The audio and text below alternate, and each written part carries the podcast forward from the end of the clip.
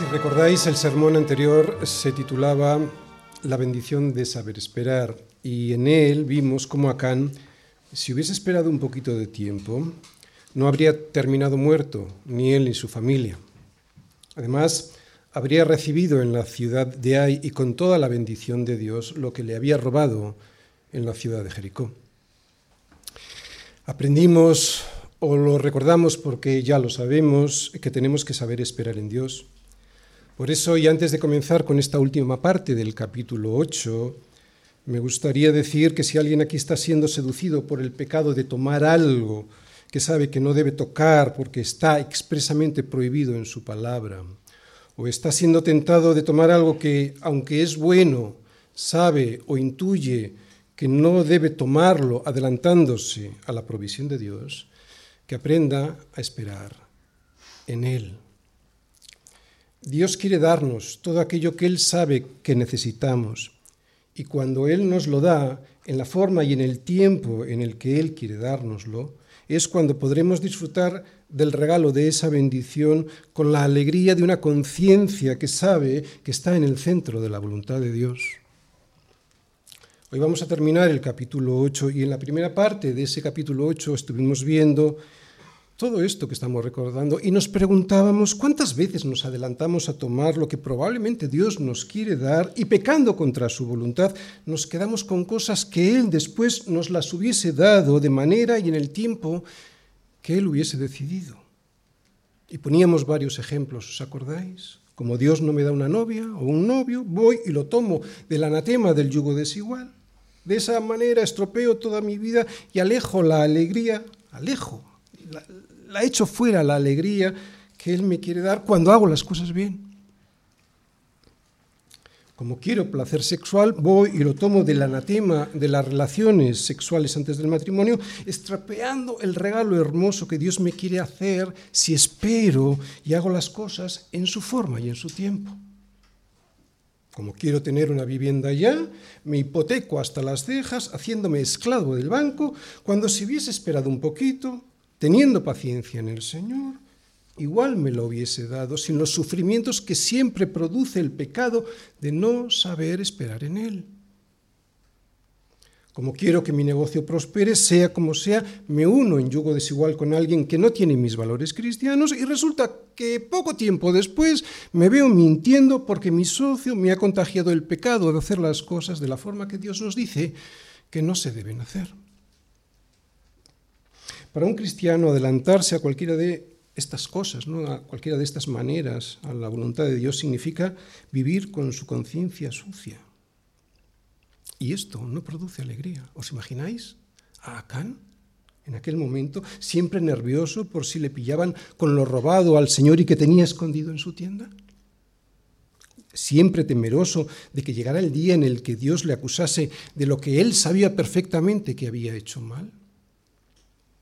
Un cristiano no puede vivir con esta conciencia sucia. Así que esta es una de las lecciones que aprendimos. Dios quiere que tú y yo disfrutemos de sus bendiciones, pero con la alegría de una conciencia limpia de pecado. Por eso, espera en el tiempo de Dios. ¿Para qué? Pues para que no tengas que sufrir las desastrosas consecuencias que vimos que padeció Acán. ¿Cómo puedo conseguir esto, pastor? ¿Sabes cómo puedes esperar en Dios? Estando satisfecho en Él. Si estás satisfecho en Él, si estás satisfecho con las cosas que Él ya te ha dado, sean pocas o muchas, seguro que podrás esperar con paciencia en Él y no tendrás que sufrir su disciplina, ¿entiendes? Claro, satisfechos en Él. ¿Y si has pecado? ¿Qué vimos en el sermón anterior? Vimos que Dios se olvida de todo. La condición, que te enfrentes a tu pecado para que lo elimines de tu vida, claro. Por toda la Biblia, podemos ver que Dios jamás le guarda resentimiento a su pueblo por su pecado si se enfrenta a él con valentía y no lo anda escondiendo. En este capítulo vimos cómo Dios perdonó a su pueblo totalmente y sin guardarle ningún tipo de rencor. En cuanto sacaron a la luz el pecado de Acán y eliminaron ese pecado de en medio de ellos, el furor de Dios desapareció y el Señor les volvió a tratar como siempre les había tratado, como si no fuesen culpables. Vimos lo que ocurrió. Dios les dio las instrucciones necesarias para poder derrotar a sus enemigos. Ahora sí. Dios les dio la victoria. Ahora sí. Dios les entregó en su mano al rey de Ai y Dios les dio los despojos de la batalla.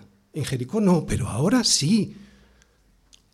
Porque estaban haciendo las cosas según el orden de Dios. Así que aprendimos primero que debemos aprender a esperar en Él para que nos vaya bien, que no nos debemos adelantar a tomar lo que Él no nos ha dado todavía o que no nos quiere dar.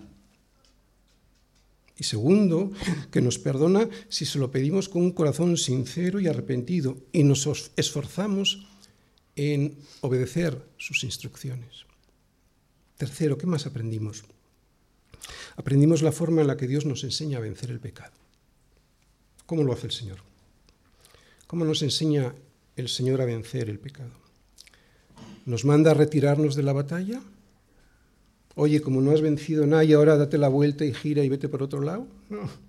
Muchas veces queremos huir de los problemas y de las situaciones que nos han llevado al desastre. Es normal, somos seres humanos, pero Dios nos quiere fuertes y valientes. Por eso nos lleva de vuelta a la ciudad de Ai para enfrentarnos de nuevo con nuestros enemigos. Pero ahora, ahora, haciendo las cosas como Él quiere que las hagamos. Así es como hay que enfrentar el pecado. El pueblo de Israel intentó tomar la ciudad de Ai sin la ayuda y los consejos de Dios y además viviendo con el pecado en medio de ellos. Por eso fracasaron, porque Dios no estaba con ellos. Y Dios, en vez de decirles que rodearan la ciudad de Ai y que se fuesen a pelear por otro pejito, por otro objetivo, ¿qué les dice? Va y les manda volver a la ciudad de Ai, pero ahora para hacer las cosas bien. ¿Entiendes? No estamos hablando de huir del pecado, hay que huir del pecado, estamos hablando de no huir de los desafíos de la vida cristiana. Solemos huir de los desafíos de la vida cristiana, pero cuando Dios nos ha perdonado, Él nos manda de nuevo al campo de batalla para ganar lo que Él nos ha prometido que podemos ganar. Pero para eso tenemos que aprender a pelear. Tenemos que aprender a pelear como Dios quiere que peleemos. Otra vez, estamos hablando de los desafíos de la vida cristiana. Del pecado siempre hay que huir, por supuesto. Un desafío de la vida cristiana, por ejemplo, mirad, hay gente que se marcha de las iglesias porque las ven con problemas. Pero los problemas de las iglesias no son motivo para abandonarla, todo lo contrario, son el motivo para servirla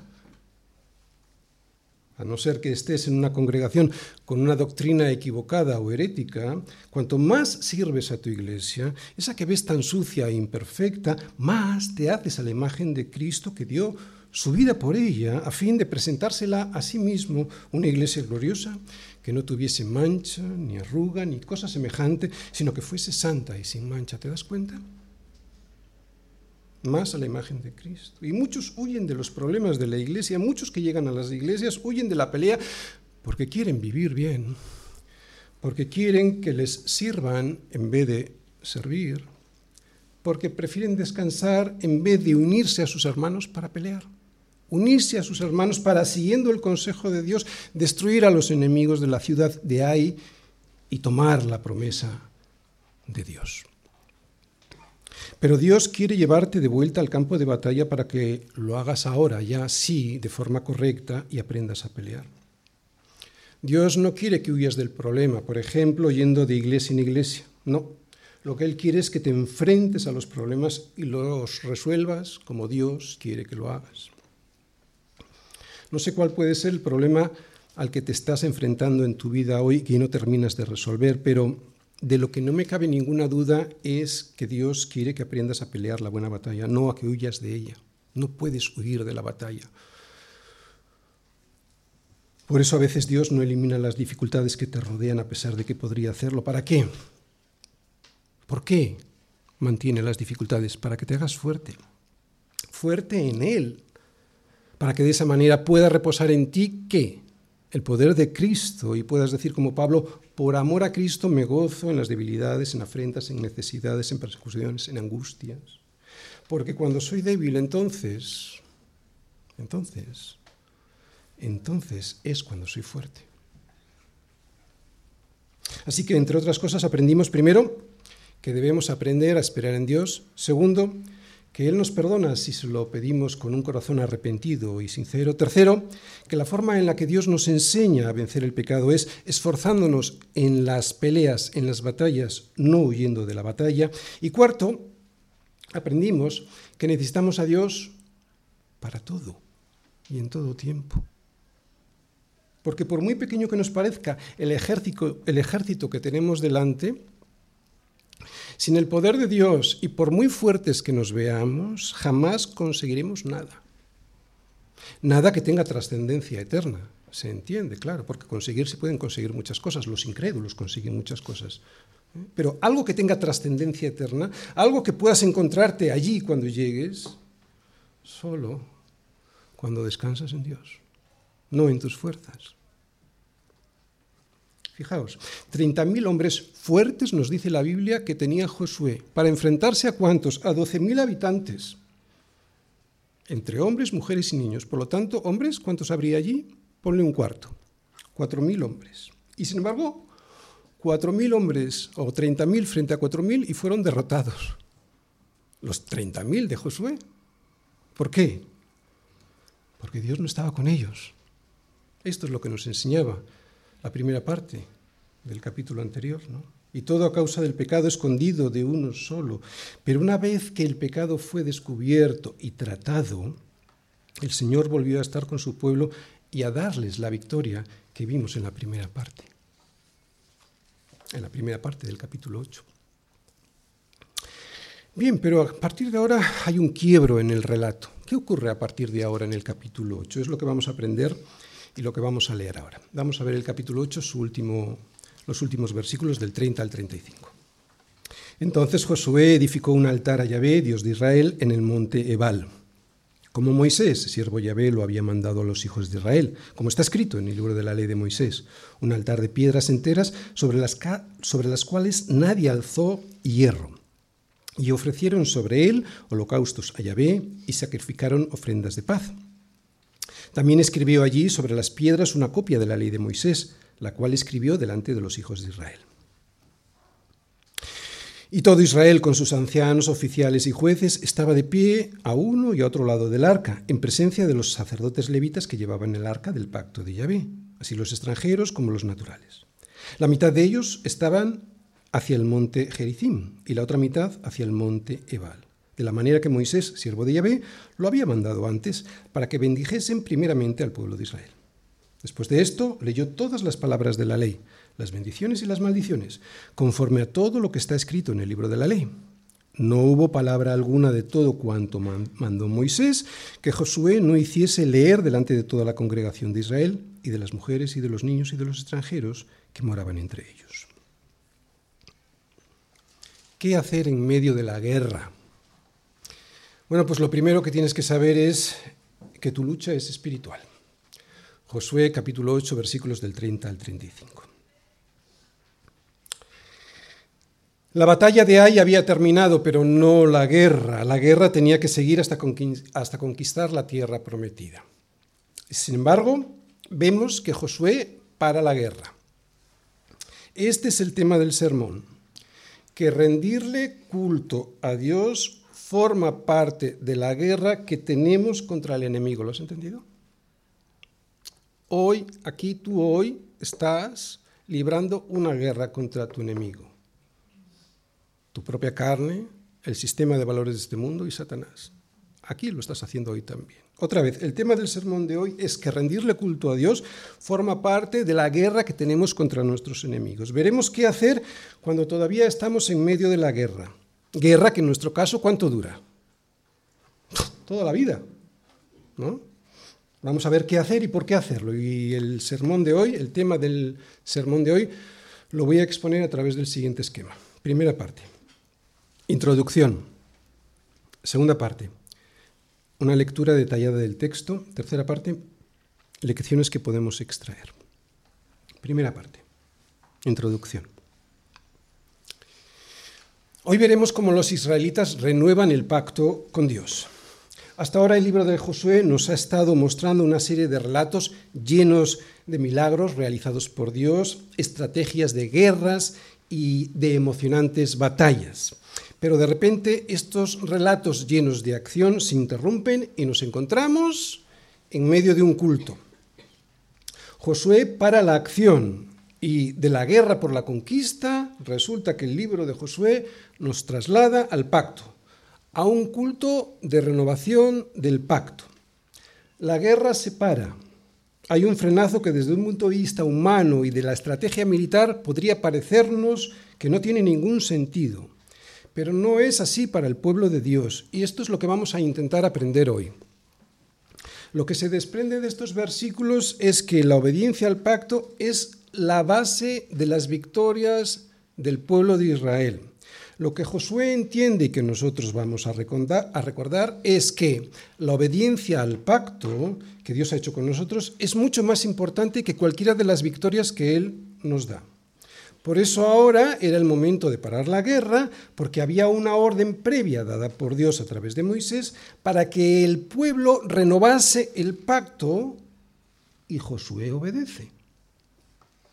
Josué nos va a mostrar que obedecer a la palabra de Dios es más importante que las victorias militares. De hecho, y en realidad, la obediencia es la base de las victorias frente a nuestros enemigos.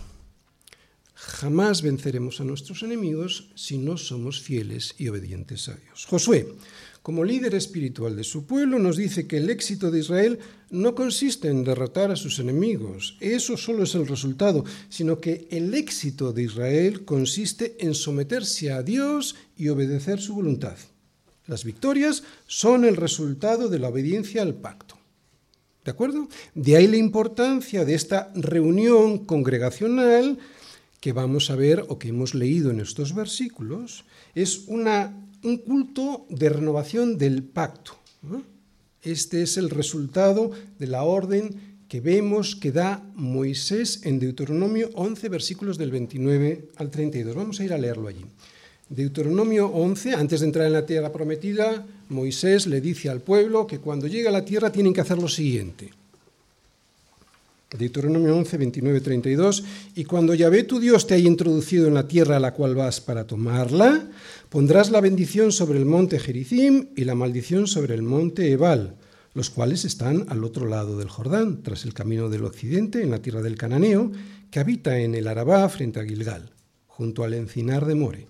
Porque vosotros pasáis el Jordán para ir a poseer la tierra que os da el Señor vuestro Dios y la tomaréis y habitaréis en ella. Cuidaréis pues de cumplir todos los estatutos y decretos que yo presento hoy delante de vosotros. ¿Os dais cuenta? Esto era la ley de Dios, estaba establecido antes de que entraran a la tierra prometida que hicieran este culto que ahora vemos. Estamos pues en este momento, la guerra de Ai había terminado y Josué lleva ahora todo el pueblo andando hasta Siquem, unos 50 kilómetros al norte del campamento donde se encontraban, en Gilgal. Miles de hombres, mujeres y niños andando 50 kilómetros. ¿Sí? Otra vez. Miles de hombres, mujeres y niños andando 50 kilómetros y yo no veo a nadie quejándose. Lo que podría ser la primera enseñanza para nosotros, ¿no? Que asistir a la iglesia debiera ser la excusa para faltar a todo lo demás. Asistir a la iglesia debiera ser la excusa para faltar a todos los demás. Y muchas veces lo hacemos al revés, que ponemos cualquier excusa para quedarnos en casa. Así que parar la guerra en ese momento y escuchar lo que decía la palabra de Dios era lo más importante que el pueblo podía hacer ahora. Eso es lo que podemos aprender de estos versículos. Mirad, el resumen de lo que vamos a ir viendo versículo a versículo en esta porción de la Escritura es lo siguiente. Os lo voy a explicar un poquito así con mis palabras para que lo entendamos bien luego cuando vayamos versículo a versículo. Josué les lleva caminando hacia el norte, en Siquem, al lugar que hemos visto que en Deuteronomio estaba designado por Moisés. Al llegar al valle, que se encontraba entre dos montes, el monte, como hemos leído, Ebal y Jericim, pondrían allí el arca de la alianza que contenía las tablas de la ley con los diez mandamientos. ¿De acuerdo? Van hacia allí, llegan al valle, los dos montes, ponen el arca en medio y el arca contiene la ley con los diez mandamientos. Así que el arca estaría en medio de los dos montes. Después, en el monte Ebal, construirían un altar hecho con piedras sin tallar para ofrecer holocaustos a Yahvé. Luego, esto en el monte Ebal. El, el, altar iba a ser construido con piedras sin tallar en el monte Ebal. Luego buscarían piedras grandes, las revocarían con cal para poder escribir sobre ellas una copia de la ley, la ley de Moisés. Y una vez hecho, esto, reunirían a todos en el valle, la mitad mirando hacia una ladera de un monte y la otra mitad hacia el otro monte, para escuchar la ley de Dios. Los levitas pronunciarían las maldiciones en el monte Ebal y otra serie de mm, levitas pronunciarían las bendiciones en el monte Gerizim. Y luego veremos que el pueblo iría aseverando, respondiendo a cada una de las maldiciones con un fuerte y sonoro amén. Lectura detallada del texto. El primer culto. Entonces Josué edificó un altar a Yahvé, Dios de Israel, en el monte Ebal. Muy bien, lo que vamos a ir viendo en estos primeros versículos es el primer culto al Señor en la tierra prometida, una tierra en la que se había estado practicando el paganismo y la idolatría más cruel y obscena que se conocía. La preparación del culto, como hemos visto, había sido ya preparada y establecida por Moisés, como vimos en Deuteronomio 11:29. Cuando Yahvé tu Dios te haya introducido en la tierra a la cual vas para tomarla, pondrás la bendición sobre el monte Gerizim y la maldición sobre el monte Ebal. Lo que significa que en cuanto llegaran a la tierra de la promesa, la ley con sus maldiciones y bendiciones debía ser leída al pueblo desde esos dos montes. En Deuteronomio 27, más adelante, en Deuteronomio 27 del versículo 12 al 13, vemos cómo se dispuso que se ubicara el pueblo, cada uno según sus tribus. Así, cuando hayas pasado el Jordán, dice, estos estarán sobre el monte Jericín para bendecir al pueblo. Simeón, Leví, Judá, Isaacar, José y Benjamín. Y estos otros sobre el monte Ebal, para pronunciar la maldición. Rubén, Gad, Aser, Zabulón, Dan y Neftalí. También estableció la forma en la que debía llevarse el culto. Deuteronomio 27, versículo 14. Y hablarán los levitas y dirán a todo varón de Israel en alta voz. Y a partir de ahí podemos leer, si vamos luego iremos a Deuteronomio 27, todas las maldiciones y las bendiciones que debían decir los levitas en voz alta a todo el pueblo para que entendiesen ellos las responsabilidades que tenían como pueblo de Dios. Si queréis vamos, lo miramos en un momentito. Deuteronomio 27, lo leemos un poco por encima. Fijaos, en el versículo 15 dice, empieza con las maldiciones. Luego intentaremos entender por qué se empieza con las maldiciones. Es muy interesante. Maldito el hombre que hiciere escultura o imagen de fundición, y un poquito más adelante dice, y la pusiera en oculto. Esto lo que significa es adorarlo en secreto a ese ídolo, ¿de acuerdo? Y todo el pueblo responderá y dirá amén.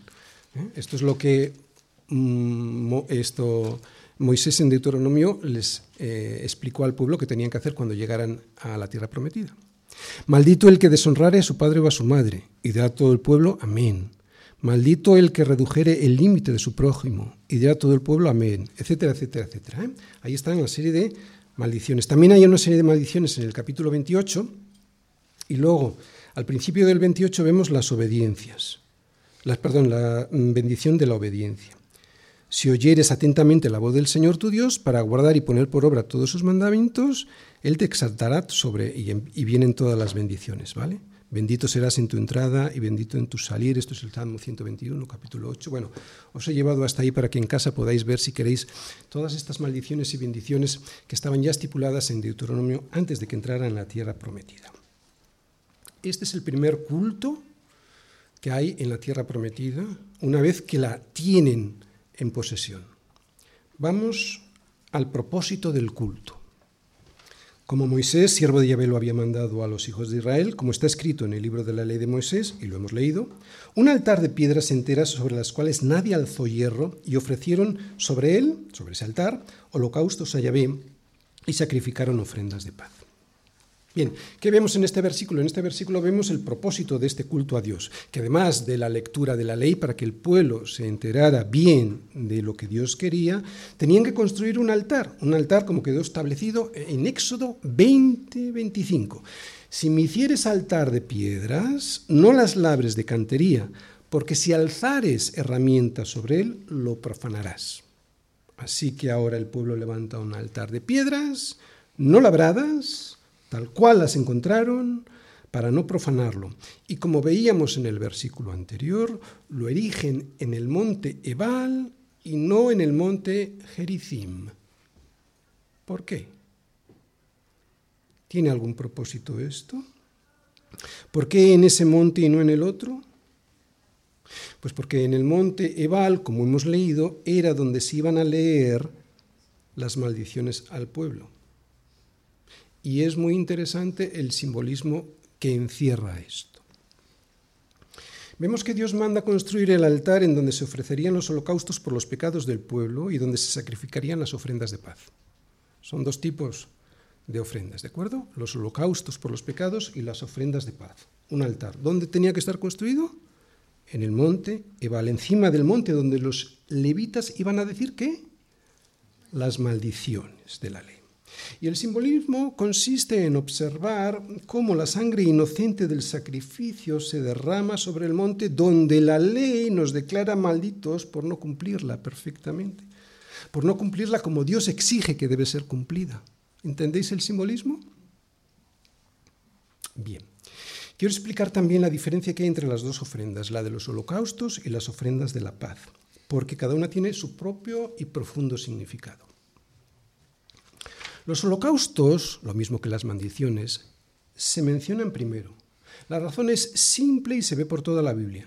Primero se establece la justicia y solo después se puede disfrutar de la paz.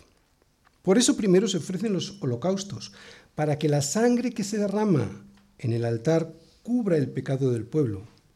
En este caso probablemente el pecado de haber quebrantado el pacto que Dios, quebrantar el pacto que habían hecho en la ciudad de Ai, al ir en sus propias fuerzas. Solo después de ofrecer este holocausto por los pecados podían sacrificar ofrendas de comunión, las llamadas ofrendas de paz. Este segundo sacrificio era similar a los holocaustos. Los animales debían ser sin defecto, pero a diferencia de, de los holocaustos, en el holocausto el animal se tenía mm, que, quemar por completo para que subiera un, aroma agradable a Dios. En la ofrenda de paz, que era un acto de adoración voluntario que celebraba la comunión restaurada con Dios, había una comida de comunión entre los participantes que podían comer del animal sacrificado. Os dais cuenta, y lo que quería deciros es lo siguiente, os dais cuenta de la diferencia de los dos sacrificios y la diferencia y el porqué del orden de su celebración? Primero se ha de establecer la justicia para que después se pueda disfrutar de la paz. No puede haber paz sin justicia. Y en el Nuevo Testamento lo vemos igual. ¿Qué nos dice Romanos 5.1? ¿Recordáis? Justificados pues por la fe. Justificados. Justicia justificados pues por la fe, tenemos paz para con Dios por medio de nuestro Señor Jesucristo. No tendremos paz con Dios si no estamos previamente justificados. De esta manera, pues, el sacrificio expiatorio eliminaba toda la culpa del pueblo y el sacrificio de paz restablecía la comunión con el Dios del pacto. Repetimos esto porque es importante. El sacrificio expiatorio debía ser ofrecido en el altar que se ponía en el monte Ebal, porque allí era donde la ley declaraba a viva voz, maldito todo aquel que no la cumpliera perfectamente. De esta manera, la sangre, al ser derramada, cubriría aquel lugar en donde la ley nos declaraba inhábiles para estar en la presencia de Dios. Yo creo que entendemos el símbolo. Pero lo mismo luego vemos en el propiciatorio. ¿Sabéis lo que es el propiciatorio? ¿Os acordáis? Es la tapa que cubría el arca. Luego ya en el primer templo de Salomón, donde se derramaba la sangre del sacrificio, el propiciatorio estaba encima del arca del pacto, arca que contenía la ley. Así que la sangre que el sumo sacerdote rociaba en el propiciatorio cubría la ley, de, de manera que la maldición no afectaba a los judíos que habiéndose arrepentido de sus pecados cumplían con el sacrificio de expiación, ¿entendéis? Lo mismo. Recordad que el propiciatorio, que como decimos es la tapa que cubría el arca, tenía dos querubines. ¿Recordáis, verdad? Uno enfrente al otro. Pues hoy, para que tú y yo podamos tener comunión con Dios y no nos alcance la maldición de la ley, la maldición que proclama maldito a todo aquel que no la cumpla perfectamente, tenemos también un propiciatorio. Este propiciatorio fue lo que vio María Magdalena cuando se inclinó para mirar dentro del sepulcro. ¿Os acordáis lo que vio? Vio a dos ángeles con vestiduras blancas que estaban sentados el uno a la cabecera y el otro a los pies donde estaba el cuerpo de Jesús. ¿Os dais cuenta del simbolismo? La sangre del Cordero sin mancha, que es Cristo, es el único medio por el cual podemos ser aceptados en la presencia de Dios y tener comunión con Él. De ahí que el propósito de nuestro culto al Señor hoy, al igual que lo era ayer, es dos cosas. Bueno, hay más, pero es primero la obediencia. ¿Recordáis que obedecieron los mandatos de Dios a través de que estaban escritos en Deuteronomio? Primero la obediencia, Él nos manda hacerlo. ¿Por qué Dios nos manda hacerlo? ¿Por qué estás tú aquí? Primero por obediencia, necesitamos buscar primeramente el reino de Dios y su justicia. Y el agradecimiento. Por obligación, por obediencia y por agradecimiento. Agradecimiento por habernos perdonado, por la provisión que recibimos cada día, porque por la misericordia de Dios el resto de las cosas nos serán añadidas. ¿Entendéis?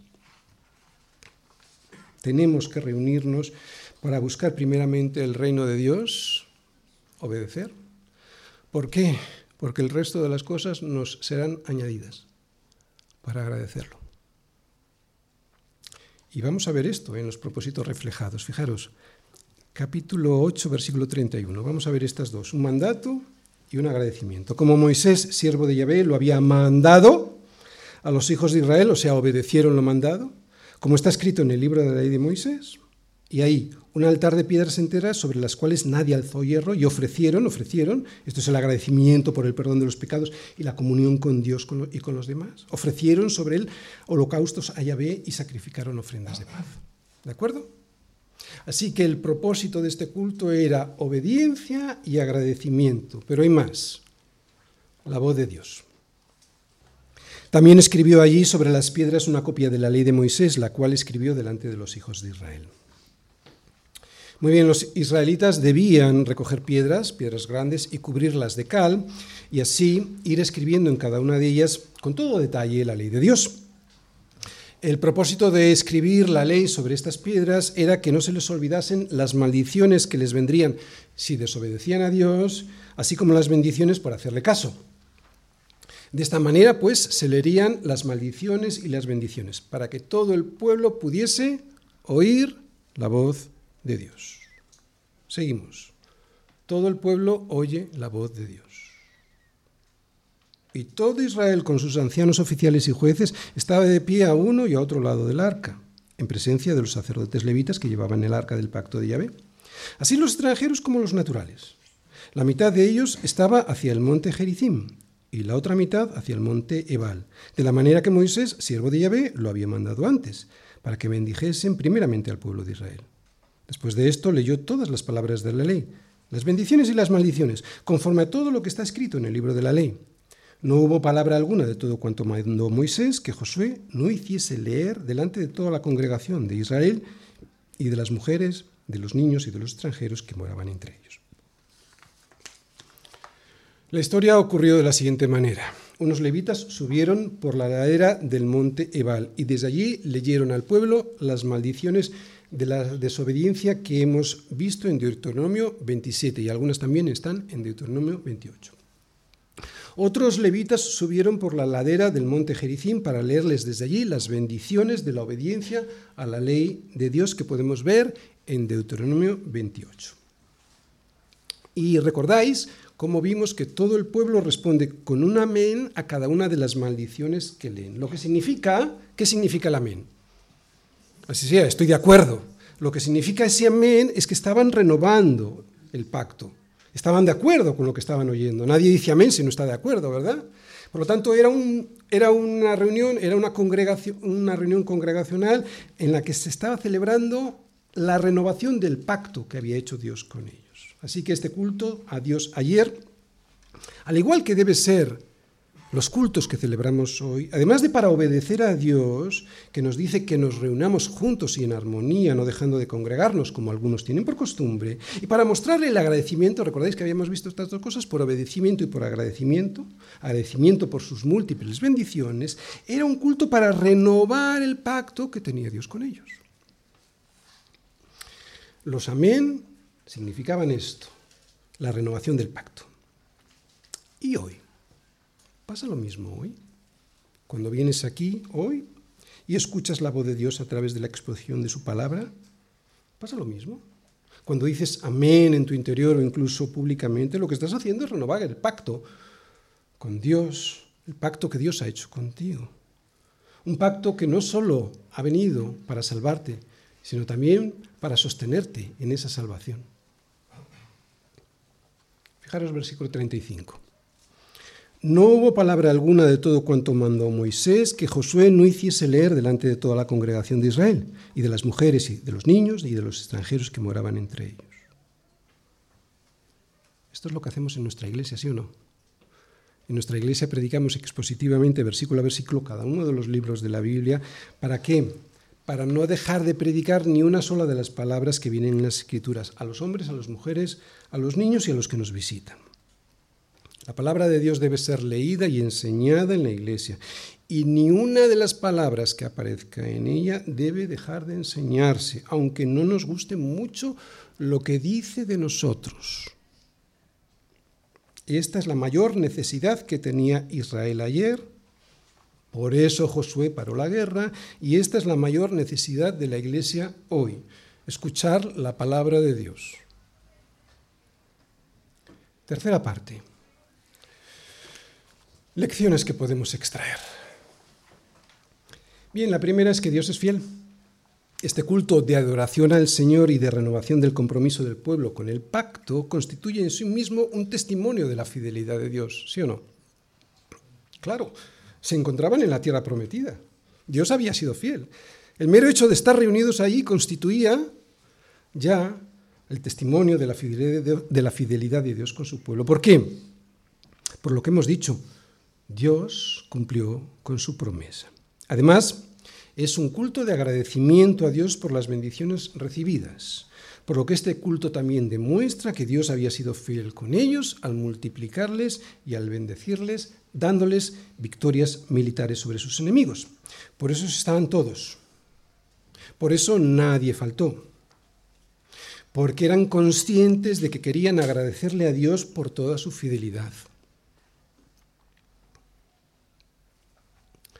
¿Y nosotros?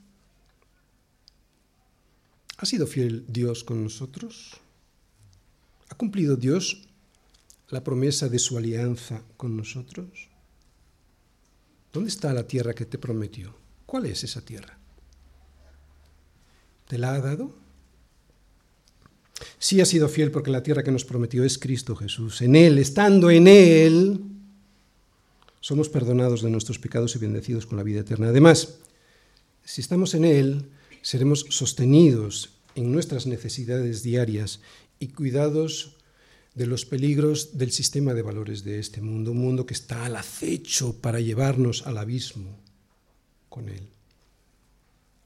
Dios es fiel. No hay bendición más grande que podamos recibir de Dios que ser librados de las garras del enemigo y ser sostenidos en nuestra vida de volver a caer en esas mismas garras. Aquellos que esperan ganancias materiales no han entendido nada de la Biblia. Lo que el Señor nos promete es que estará con nosotros en cualquiera de las circunstancias que nos acontezcan. Dios es fiel. Es cierto que nos sostienen bendiciones económicas, pero hay una bendición mayor que cualquier promesa material, la santidad. Los que han podido disfrutar de la santidad saben que es una bendición mayor que cualquier otra. Que Dios sí me sostenga en mis necesidades, pero que a través de su Espíritu Santo me enseñe a ser santo, entendiendo lo que es el verdadero amor, disfrutar del gozo del Espíritu Santo y de la paz que sobrepasa todo entendimiento, que me enseñe la paciencia, la benignidad, la bondad, que me dé la fe, la mansedumbre y la templanza necesaria para crecer en santidad. Eso, como dice el anuncio, eso no tiene precio que me enseñe a ser diligente en mis obligaciones, ordenado en todo lo que hago y que me haga perseverar en la fe. Esto, esto no tiene precio y es mejor que cualquier bendición económica. Dios es fiel. Dios jamás nos dejará sin sustento, pero no hay mayor bendición que podamos recibir de Él que las pruebas y las dificultades que nos hacen ser humildes y necesitados de Él, del Señor Jesús, todo el tiempo de nuestra vida. No hay mayor bendición para el ser humano, ser humano que es soberbio por naturaleza, que las pruebas que le hacen inclinar su cerviz para pedir perdón y suplicar misericordia. Dios es fiel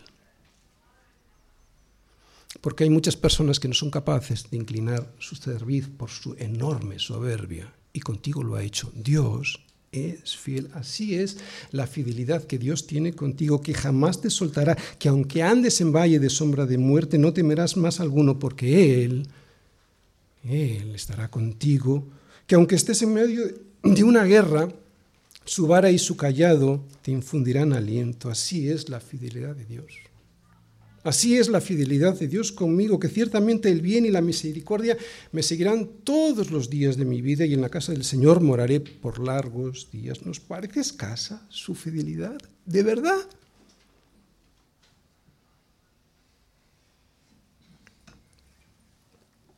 Es aquí cuando viene la pregunta, ¿cuántos han faltado hoy a la cita que tienen con el Señor todos los domingos para rendirle culto por su gran fidelidad. Si Dios ha sido fiel en su alianza contigo, si Él ha cumplido sus promesas, ¿qué sería lo sensato por nuestra parte? Venir y rendirle culto, ¿sí? Otra cosa es que pienses que Dios está obligado a todo eso que tú piensas que debe darte. Pero Dios solo está obligado por su palabra y su palabra lo que nos dice es que cuando pases por las aguas, Él estará contigo. Y si por los ríos, no te anegarán. Cuando pases por el fuego no te quemarás, ni la llama arderá en ti. Eso es lo que sí que te ha prometido. Y los que hemos disfrutado de esta bendita protección contra el sistema de valores de un mundo perdido y podrido, sabemos que no hay nada que valga más, sabemos que la fidelidad de Dios no tiene precio. Por eso estamos aquí, para rendirle culto porque no hay nada más importante para nosotros que ser agradecidos con aquel que nos ha liberado de las garras del enemigo y encima nos ha dado la vida eterna. Por lo tanto, debemos rendirle culto. Esta es otra de las lecciones que podemos aprender. Todas las reuniones que tenemos, especialmente las reuniones dominicales, las reuniones de los domingos, no son una pérdida de tiempo. ¿eh? En absoluto. Forma parte de la guerra que tenemos contra nuestros enemigos. ¿Recordáis cuáles son? La carne, el sistema de valores de este mundo y Satanás. Y lo podemos ver en los versículos de hoy. Aquí vemos que el pueblo estaba en guerra. Y sin embargo, apartan un tiempo precioso desde un punto de vista de la estrategia militar para aquí, para darle gracias a Dios por sus bendiciones y para renovar el pacto. Todavía tenían batallas por delante, pero en medio de la campaña militar resulta que Josué va y para la guerra para agradecerle a Dios sus bendiciones. Muchos dirían, qué pérdida de tiempo, aprovechemos ahora que vamos ganando para terminar definitivamente contra nuestros enemigos, ¿no? ahora que nos ven fuertes y que nos temen. ¿Y cuál es la lección para nosotros hoy? Dios les había mandado que hicieran un culto en cuanto entraran a la tierra prometida. ¿Por qué? Lo hemos dicho en el subtítulo del sermón. Porque nuestra lucha es espiritual. Aquí estamos luchando ahora mismo, porque no tenemos lucha contra carne y sangre, sino contra principados, contra potestades, contra los gobernadores de las tinieblas de este siglo, contra huestes espirituales de maldad en las regiones celestes. No terminamos de creérnoslo, ¿eh? Claro que no. No terminamos de creérnoslo, por eso vamos en nuestras fuerzas en las batallas que tenemos por delante.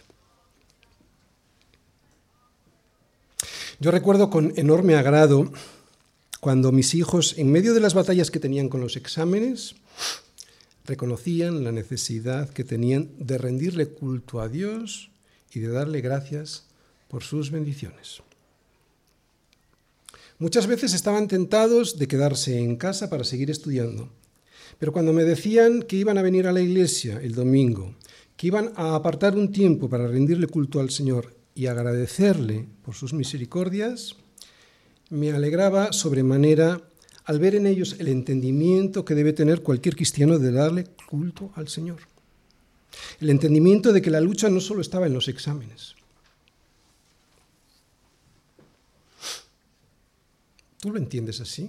¿Entiendes que tu lucha detrás de los estudios, detrás del trabajo, detrás de tantas cosas que tenemos que hacer es espiritual?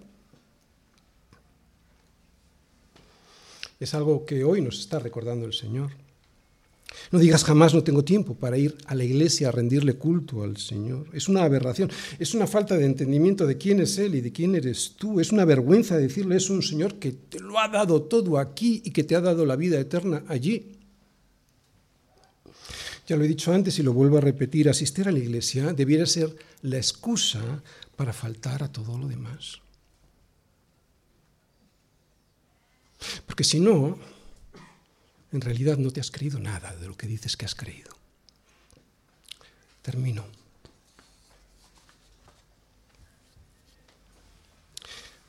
¿De verdad que se puede decir no tengo tiempo para Dios? Ya sé que no lo decimos de esta manera, pero ¿por qué debemos darle siempre culto al Señor? ¿Por qué alguien que dice creer en el Señor puede llegar a pensar que estar aquí hoy es una pérdida de tiempo. Yo entiendo que eso lo piensa la gente del mundo, pero nosotros. Aquí ahora mismo le estamos diciendo al Señor, tú y yo, que Él es nuestro Dios, que Él nos redimió y que Él nos salvó del pecado. Lo que hicimos ahora es recordar sus promesas y también renovar el pacto que Él hizo con nosotros. También estamos aquí para servirle, para entregarnos a Él y para recordar en su palabra cuáles son las maldiciones si nos alejamos de Él y cuáles las bendiciones si obedecemos sus mandatos. ¿Y por qué tenemos que hacerlo todos los domingos? En realidad todos los días de nuestra vida, pero especialmente los domingos. ¿Por qué? Por el pecado. Estamos pecando a cada momento, por eso debemos renovar nuestro compromiso con el Señor a cada momento. El pecado destroza nuestra relación con Dios y también nuestra relación con los demás. Por eso, por causa del pecado, es necesario juntarnos todos una vez a la semana para recordar que la sangre de Jesús nos limpia de todo pecado para poder ser renovados. Todos los domingos decimos desde aquí claramente, clamamos desde aquí claramente, al Señor para que nos perdone y para que nos renueve. Esto forma parte de nuestra lucha. El culto es parte de nuestra guerra. No es una pérdida de tiempo para nada. Por eso, cuando dejas de reunirte con tus hermanos de una manera sistemática, lo que estás haciendo, ¿sabes qué es? Es dejar de pelear. Claro, lo que haces es rendirte al enemigo. ¿Te das cuenta? Hay gente que no va a la iglesia porque no se divierte. Hay gente que no va a la iglesia porque se aburre. Hay gente que no va a la iglesia porque no se siente bien. Pero estos versículos nos recuerdan que no venimos a la iglesia para que nos entretengan. Claro. que no estamos aquí para sentirnos bien. Estamos aquí para recordar el pacto que Dios hizo con nosotros, para pedir perdón y para pedir misericordia. Hemos venido para agradecerle al Señor sus bendiciones, incluyendo las pruebas, esas que nos hacen más fuertes y que purifican nuestra fe. ¿Qué hacer en medio de la guerra? Nos preguntábamos en el título. Pues debemos llegar a sus pies para renovar nuestro compromiso de servicio con el Señor. Debemos llegar hasta sus pies para alabarle por ser Él quien es. Debemos llegar a sus pies para poder ser limpiados, de manera que así, una vez limpios, podamos continuar con la pelea. Por todo esto estamos aquí hoy. Amén.